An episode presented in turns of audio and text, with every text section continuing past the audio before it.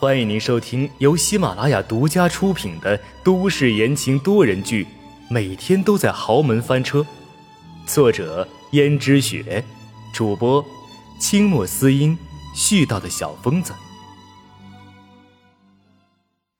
第二百九十八章，打击。肖主管虽然能力不错，可他却没有想到。他留在江氏集团是为了给江氏集团莫大的打击。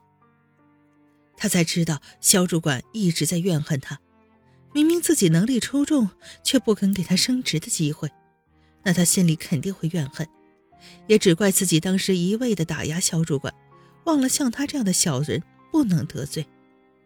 但是江如雪总觉得事情没那么简单，只是一个肖主管就敢掀起这样大的风浪吗？肖主管就算是再怨恨自己没有给他升职，应该也不至于会制定这么一项周密的计划来摧毁江家。如果不是阎洛北告诉江家老爷子，可能现在整个的江家都已经完蛋了。江如雪看向了一边的阎洛北，他知道，现在自己唯一能求的就只有阎洛北了。而且这一次能够这么快的找到江逸轩，也是阎洛北的功劳。洛北。你这么帮江家，你对江家还是有感情的，对不对？你想多了，我不过是在跟老爷子谈条件。谈条件？谈什么条件？谈他能点头同意我和温思思结婚的条件。你真的想跟温思思结婚？可是，那可是你的侄媳妇儿啊！这有什么不可以的？他和逸轩不过就是表面婚姻关系，不是吗？其实你早就知道了吧？可是，你是怎么知道的？你觉得我会不知道这些事情吗？洛北，这实在是太荒唐了。哪个女人都可以，但你怎么能跟他结婚呢？我又怎么不能跟他结婚？现在老爷子都已经点头同意了。就算老爷子同意了，可是他自己同意吗？你胡闹也就罢了。我就不信他没有一点廉耻之心，竟然还真的打算接受你的请求。我相信他会同意的。江如雪稍微松了口气，听见严老北这个语气，温思思应该还没有答应。这时温思思走过来，江如雪正想说话，可一眼却看到了温思思手上的戒指，而且那枚戒指还在中指上，戒指是一个白金。镶嵌粉钻的戒指，而且那个粉钻被雕刻成了心形的样子，看起来在灯光下灿灿夺目，价值不菲。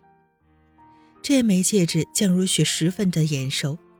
江如雪想到，曾经自己也很喜欢这枚戒指，所以阎罗北就偷偷放在心上，给她买了下来。本来是想作为他们恋爱五周年的礼物，顺便跟他结婚用的，可惜。后面世事弄人，他们终究还是没有在一起。阎洛北竟然把这戒指送给了温思思。突然，江如雪抓住了温思思的手，道：“这个戒指，这个戒指，不是以前我看上的吗？洛北，这到底怎么回事？”是吗？我已经忘了。我只是单纯觉得它很好看，和思思的手很配而已。转眼间，阎洛北对温思思的语气就已经这么亲密了吗？而江如雪则一脸严肃的责问温思思：“温思思，我待你不薄，你就是这样恩将仇报的吗？”温思思看到自己已经像鸭子一样被赶到了架上，也不得不对江如雪说：“待我不薄？如果夫人真的待我不薄的话。”那就想想从前对我的所作所为和猜忌吧。你之所以对我还不错，无非就是因为我是富家的千金，温家的女儿。自从你怀疑我家里破产以后，你对我的态度又是如何的呢？夫人心知肚明。说完，温思思就走了。阎洛北转身追赶上了温思思的脚步。江如雪恨恨地盯着这两个人。他早就已经怀疑阎洛北对温思思有意思，没想到这两个人竟能真的打算要结婚。嫉妒、使江如雪的心里再一次变得扭曲、变形。不行，他得不到的，别人也别想得到。可是他又能怎么办呢？阎罗北的能力他清楚，自己一旦轻举妄动的话，说不定到最后，惨的还是自己。江如雪心里不甘，但是她不得不由着他们去，而江家老爷子答应阎洛北，也有些无可奈何。阎洛北跟江家老爷子提起的时候，老爷子说：“小北，你真的要这样吗？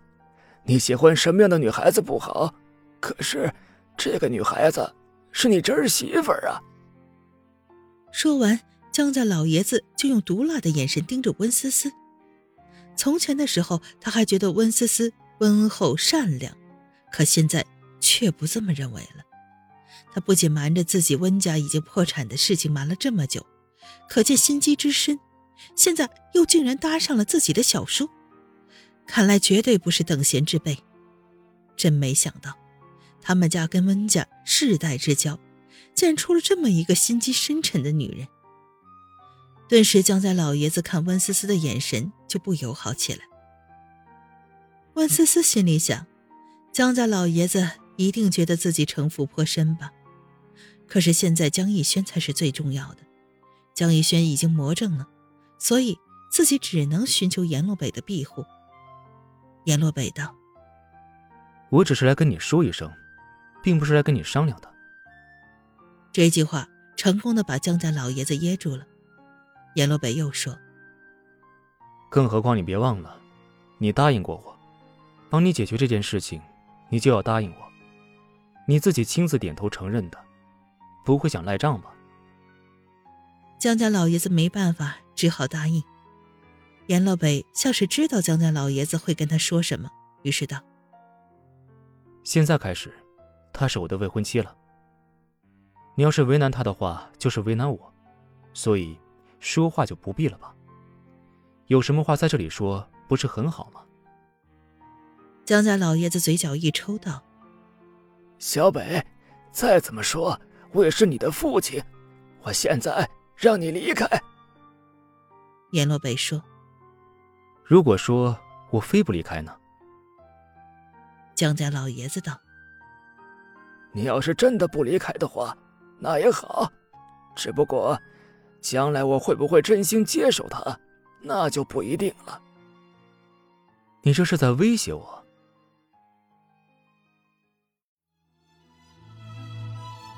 听众朋友们，本集播讲完毕，感谢您的收听。